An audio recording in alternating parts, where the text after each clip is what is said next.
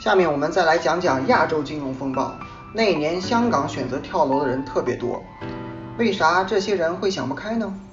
让我们把时间稍稍往前拨一点。一九九七年七月一日，香港重回祖国的怀抱，这本该是个锣鼓喧天、鞭炮齐鸣的好日子。然而，经历了高速增长的繁荣阶段后，亚洲地区的经济开始进入危机阶段。以索罗斯为首的金融大鳄在成功搞翻泰国、马来西亚等国的经济后，很快就把目标瞄准了中国香港。香港不得不采取加息的应对措施，可这一招杀敌一千，自损八百，结果咔嚓一声，香港房地产价格下跌非常严重，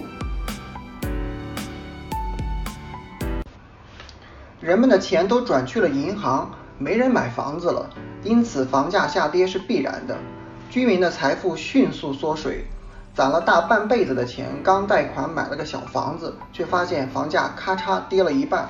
这事儿搁谁身上，谁都想跳楼。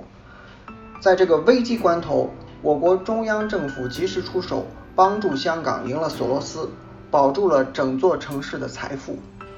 也因为共同经历了这次危机，香港和内地联系在之后的岁月里更加紧密了。这种交流也促进了无数人的发展。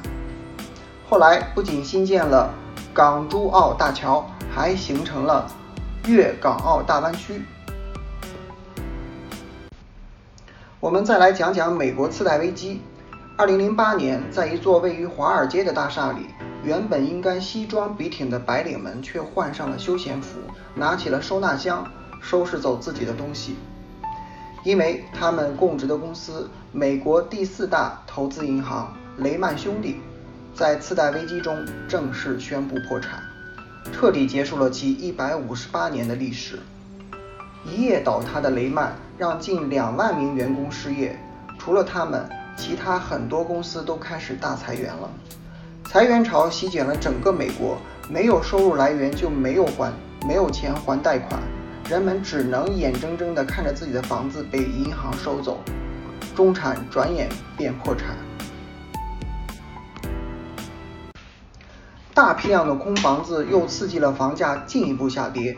不想还房贷的人更多了，和大萧条一样，美国又一次将危机传染给了全世界。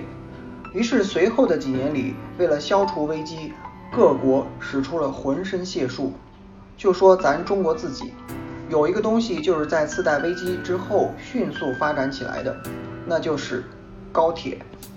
高铁的广泛建造，首先方便的就是人们的出行，吃货们的幸福就是早上还在北京。中午就能到上海吃小笼包了，人们方便出行了，货也一样，于是快递变得出乎意料的快。有了快递的加持，网购不仅便宜，到货也很及时，还去商店干什么呢？有了快递的加持，网购不仅便宜，到货也很及时，还去商店干什么呢？这一切又促进了电子商务的发展，形成了淘宝、京东等一个个庞大的商业帝国。熟悉的爸爸们赚得盆满钵满。二零一二年，天猫在双十一的总成交额是一百九十一亿元，而到了二零一八年，这个数字已经达到了两千一百三十五亿元。看了上面的故事，你是不是觉得其实金融危机也没那么可怕？于是专家说了。人生啊，就像一场波，最好的方式呢，就是在经济周期的高点出生，在低点成年，找个工作，这样就能靠着经济复苏的大势，迅猛发展。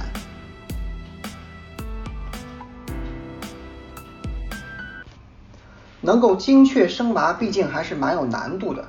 再来一个俗点的例子。要是你能在二零一五年前买了北京或上海的几套房，那现在醒醒吧，别做白日梦了。所以甭管危机不危机的，你至少也应该明白，历史不只是一些词和故事，它能带给我们更高级的东西。反思：一战大萧条和二战的发生都是因为没有发明网购。次贷危机的真相不是房价暴跌。金融危机不是绝对的坏事，也可能是社会的崩溃疗法。震惊视作有没有？聊天聊出了新高度有没有？